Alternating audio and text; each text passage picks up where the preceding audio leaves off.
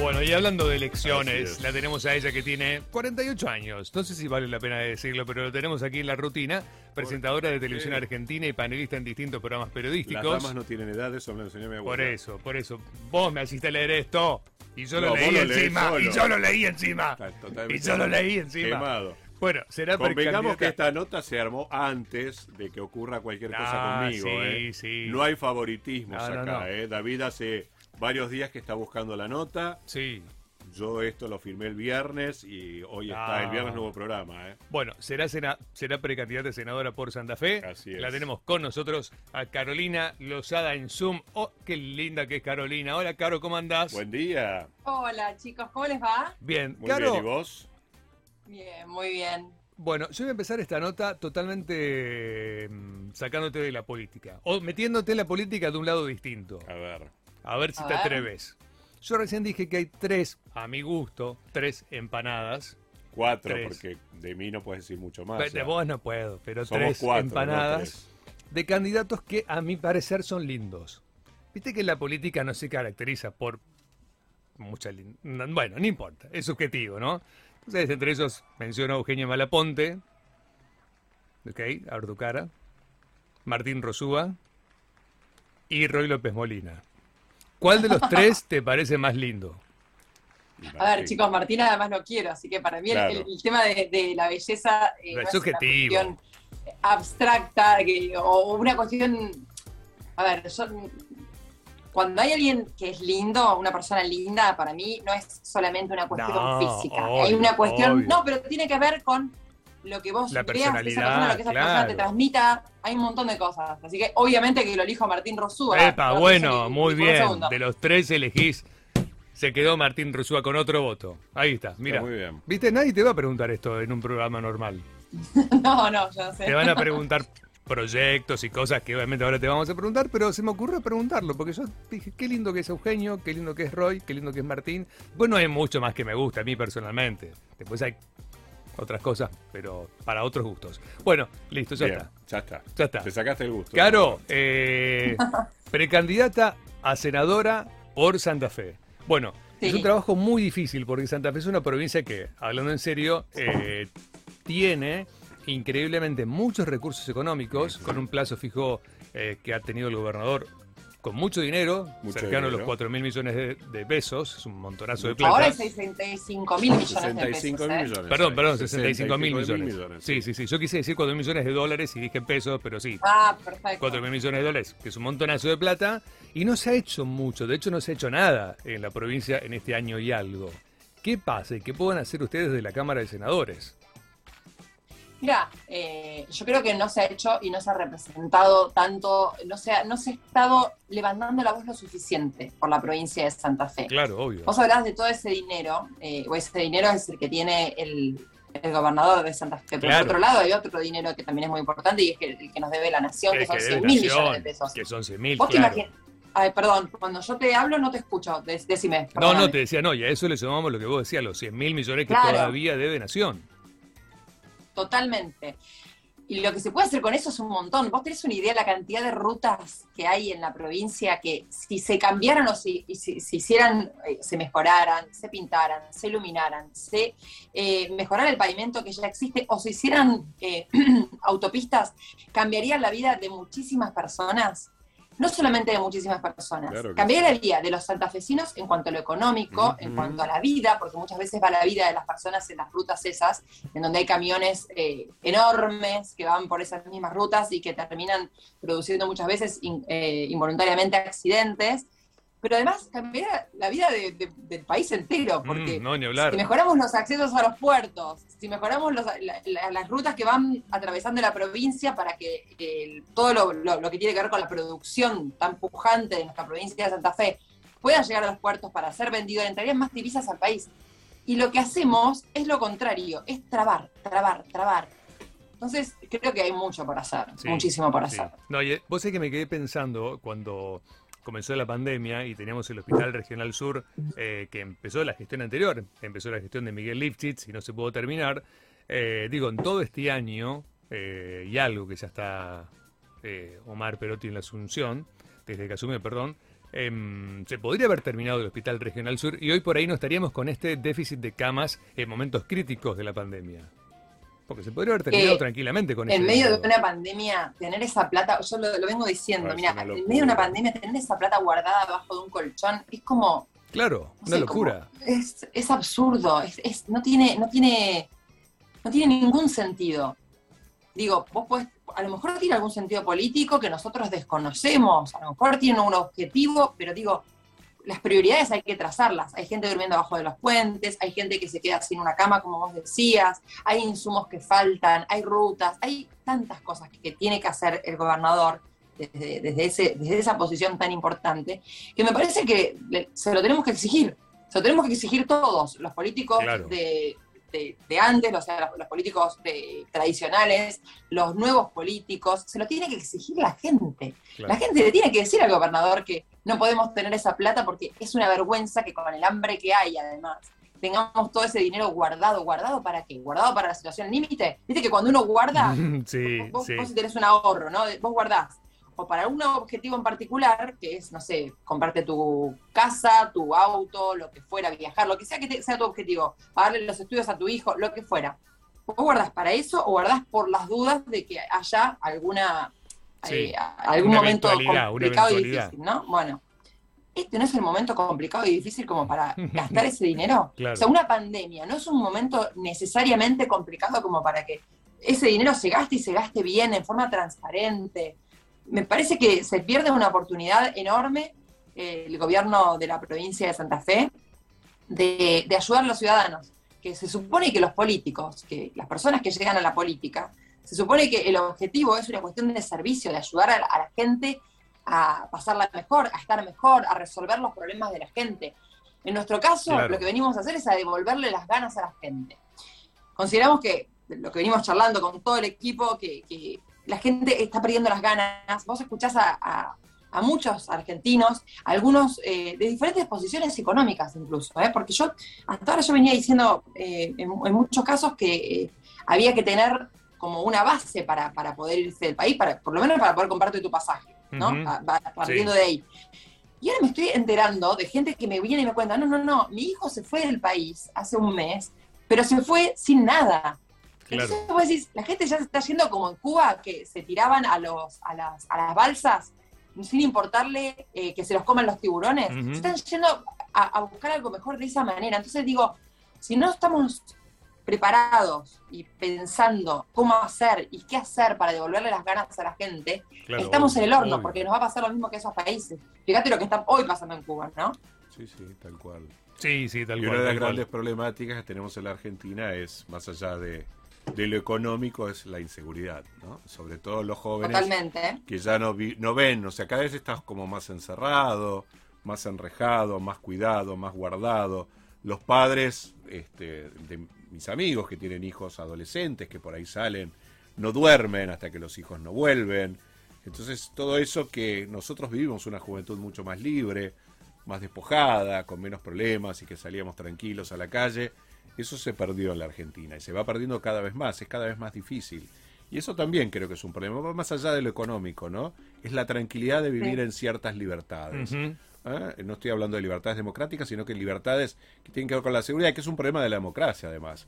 Este, cuidarnos como ciudadanos, protegernos y no nos sentimos cuidados. Me parece que, que eso es muy importante, Caro. Estoy de acuerdo con vos y nosotros tenemos un proyecto que tiene que ver con eso en forma directa, que tiene que ver con, las, eh, con, con la infancia, infancia protegida. Anita Martínez, concejal, que ahora renovaría, eh, que está, es parte de nuestro equipo, tenía un proyecto que, que empezó hace un tiempo y que es el de proteger a las infancias. ¿De qué se trata esto? Vos te diste cuenta que hoy vemos en los diarios, en todos lados, chicos que eh, a lo mejor son muy chiquitos y vos decís, ¿cómo puede ser que este chico tenga como objetivo en la vida ser sicario? O sea, ser sicario, salir a matar gente porque te pagan. Y a veces eso en el mismo barrio es algo que está como bien visto. Está como trastocado todos los valores y las familias ya no saben qué hacer con esos chicos. Sicarios, soldaditos, delincuentes comunes, todo, ¿no? Yo he hablado con mujeres que me dicen, yo no puedo sacar a mi hijo de eso porque yo no puedo darle lo que le dan ellos. Mm. Ellos le dan eh, las zapatillas, el celular, eh, dinero en efectivo, todo lo que quiere.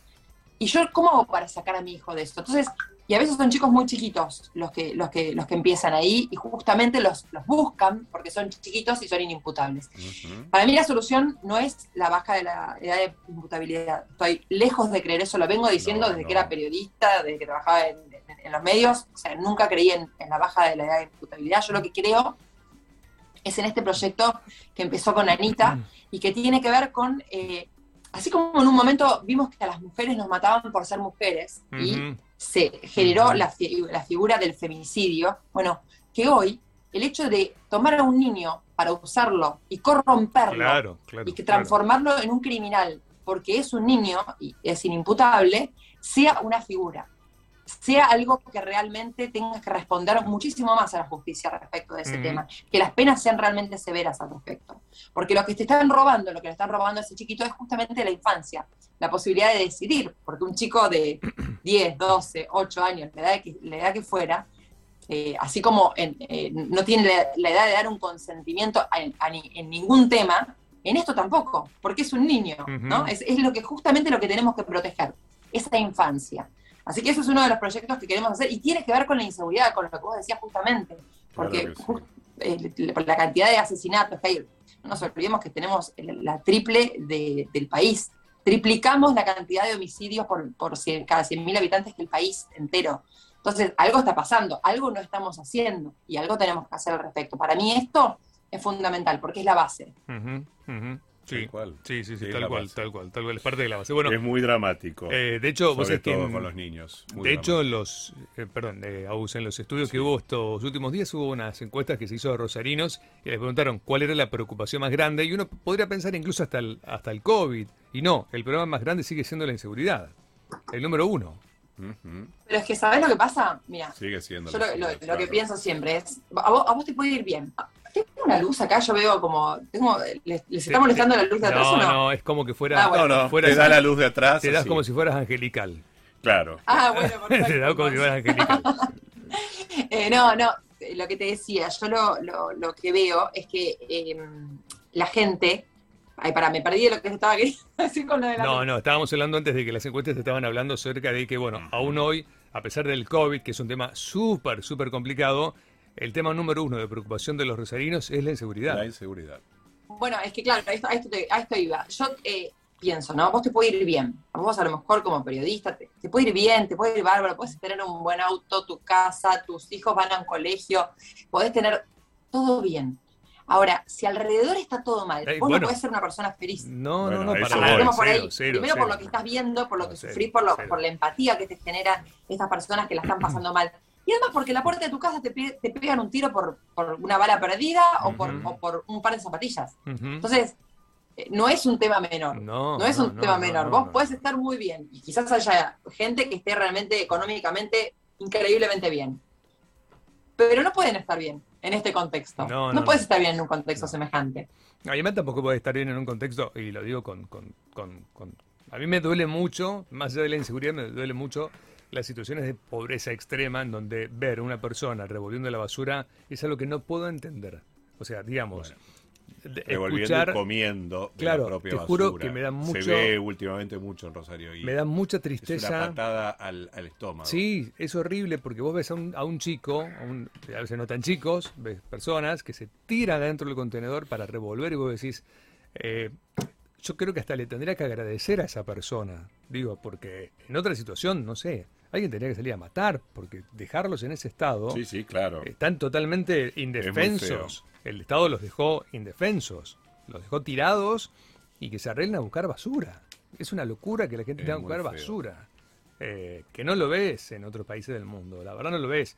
Pero bueno, no importa, en algún Ah, momento no, se mejorará. Eh, Claro, Es que eso, eso es claro. uno de los puntos que hay que, eh, hay que darle como muy duro a ese tema, el tema del hambre. No- nadie se puede dormir tranquilo con la No, panza llena, no. sabiendo que hay que cuatro, de, de- de cada cuatro chicos solamente uno come todos los días. Lo Claro, vos estás obvio. diciendo es tremendo.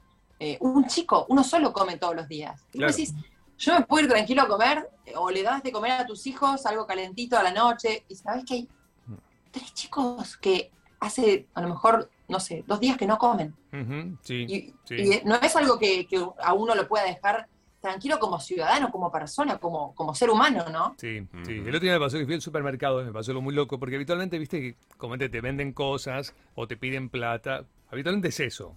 Cuando vas a un súper o Sí, vas a sí, algún lugar, tal cual. te piden Algo plata, que traigas. Pero esta vez fue muy loco porque un nenito que tendría 6, 7, 8 años, me cuesta calcular la edad, me pidió, ¿no me podrá traer un, una caja o un litro de leche?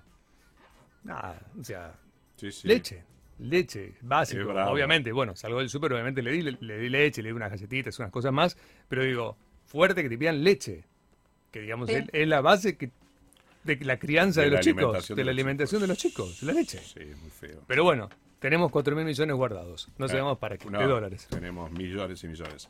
Pero bueno, así estamos. Caro, bueno, ahora te tenés este dos escollos por sortear. Primero ganar la interna y después Sí. ganar la senaduría, ¿no?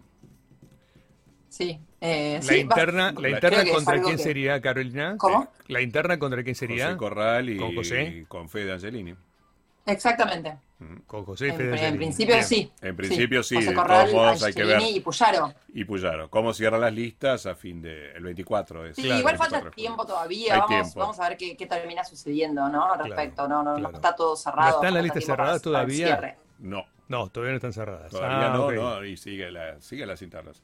Se cerraron las de concejales Las de concejales este cerraron, fin de sí. semana. La Claro. provincia. Ahora lo que es elecciones nacionales cierran el 24 de julio. 24 de julio, ok. Así es, todavía Bueno. hay tiempo. Pero ¿cómo ves toda esta incursión tuya en la política, no? Más allá de si accedes a un cargo o no. ¿Cómo pensás Mira. que va a continuar tu trabajo, Caro? Mira, yo creo que eh, no me quedaba otra. Sentía que no me quedaba otra, que tenía que hacer algo, que no podía. ¿Viste cuando sentís desde adentro que lo que está pasando te duele mucho y, y te, y te genera como eh, impotencia el hecho de no poder hacer nada? O sea, yo como creo que como periodistas, que lo vengo diciendo, tenemos un laburo que es espectacular, que es poder, poder contarle a la gente lo que pasa, poder analizar lo que pasa, poder Ujú. abrirle los ojos a mucha gente sobre un montón de situaciones. Pero la herramienta para cambiar las cosas es la política, vos lo sabes perfectamente, Augusto.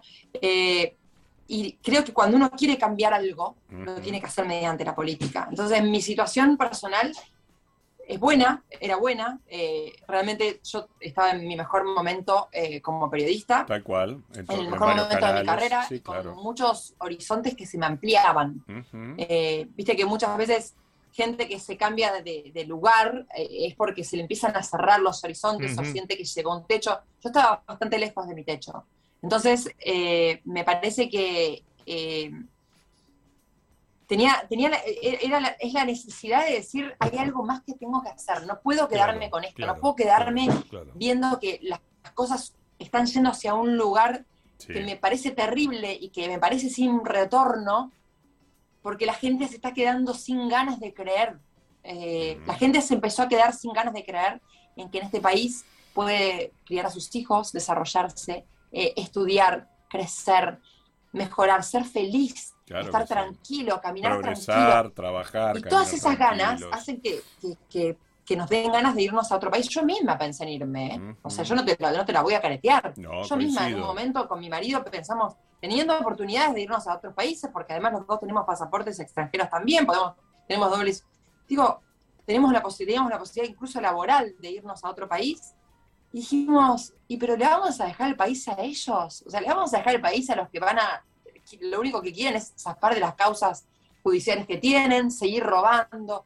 ¿A ellos le vas a dejar este país que es increíblemente lindo y que hay un montón de gente totalmente valiosa? No, no, no, para mí ese no, es el camino y el camino es que más gente eh, se meta en la política, que más gente honesta que venga desde lugares honestos se meta en la política y quedarnos con los políticos tradicionales honestos y seguir adelante con ellos, con la gente que realmente tiene esa inquietud y esa fuerza.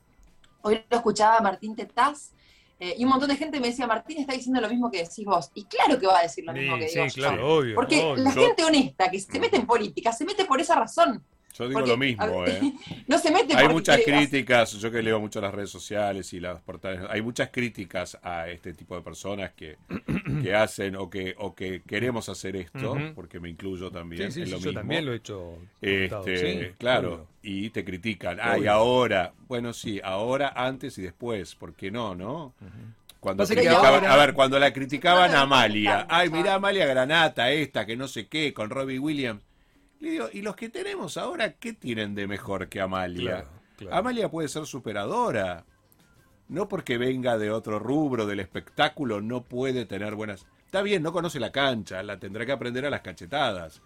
Pero digo, es imposible. Sí, sí. O sea, hay políticos de raza, políticos de ley. Y hay otros que no, pero esos son los que te pueden acompañar en un buen camino a las personas que tienen buenas Sí, intenciones. obvio, obvio. A mí, a mí me No, pasa esto. creo que- 16 y hay años mucha gente, trabajando claro, y hay mucha gente que En critica. eh, en los últimos dos años y medio más metida de lleno en el tema político, en- desde el periodismo. Eh, obviamente que considero que tengo muchísimo que aprender, como todos tenemos muchísimo que aprender. El que crea que no tiene más que nada que aprender, No. nada. No- Todos no los días aprende algo, eso es fantástico.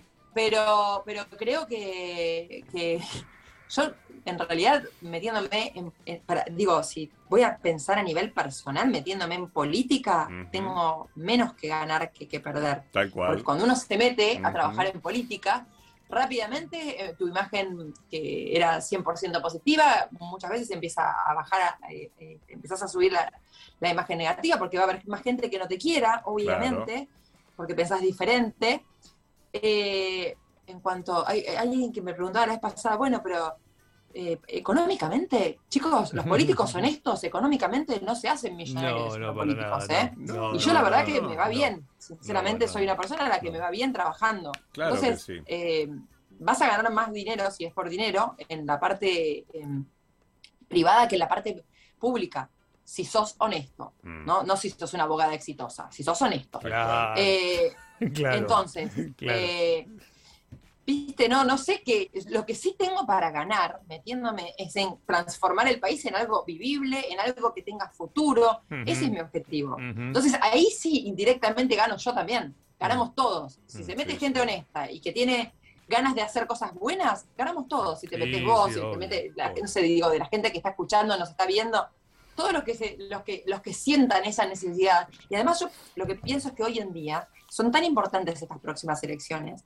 que van a definir el futuro del Sí, país. claro porque que sí. Mucha gente se empieza a preguntar ya del 2023 y yo digo, si empezamos a pensar en 2023, cuando tenemos este 2021 Sí, tan presente, tan encima, estamos eh, desviando el foco. Porque si, si esta, esta gente, este gobierno, gana la mayoría en ambas cámaras, no vamos a tener un 2023. No, o sea, el país va hacia un lugar en donde pueden hacer lo que quieran. Yo siempre lo, lo comparo con el tema de un, de un cheque en blanco. O sea, ¿a quién le das vos un cheque en blanco? A nadie. Ni a este gobierno, ni al anterior, ni No, al a anterior, nadie. ni me lo den a mí. No, o sea, un cheque en blanco no hay que dárselo a nadie. Y darle mayoría en ambas cámaras a un gobierno es darle un cheque en blanco. Sí, sí, tal cual, tal cual, Eso tal cual. sí. Caro, bueno, Bueno. eh, hablaríamos horas, además Claro porque que a sí. los dos nos gusta el tema de la política eh, mucho y lo que pasa en el país. Así que bueno, nada, bienvenida a este mundo, ojalá que te vaya súper, súper bien eh, en la lista. Nos veremos más seguido nosotros, No, a más seguido. lamentablemente vas a Sí. tener que aguantar un poco, pero bueno. Sí, pero te decía lo mejor a vos también. Y bueno, yo, eh, la verdad, eh, recién le mandé un, un mensaje a Martín también. Eh, No le digas lo que, sí- no le digas lo que Martín hablamos recién. Ah, Martín no, en Martín no. Rosúa, no dije, le decías a Martín, no, Martín Rosúa, no. Me está escribiendo, a lo mejor está escuchando y se siente Debe estar ahora y escuchando, está sí. como Martín. agrandado, no sé. Claro. Lo sabe Martín. Martín sabe las cosas, Martín sabe, Martín sabe. Bueno, no importa. Bueno, Caro, Lo mejor. un besote grande. Beso. Besos a Chau, ustedes chau, y muchas chau. gracias. Que estés muy bien. Chau, Caro. bueno, pronto, Rosada, presentadora en televisión, ¿eh? Así es. panelista en distintos El programas y papá, ahora... el papá tiene una bodega en Mendoza. Sí, claro. Claro. Sí, sí, sí. Sí, sí. Que sus vinos han estado en alta gama en Rosario.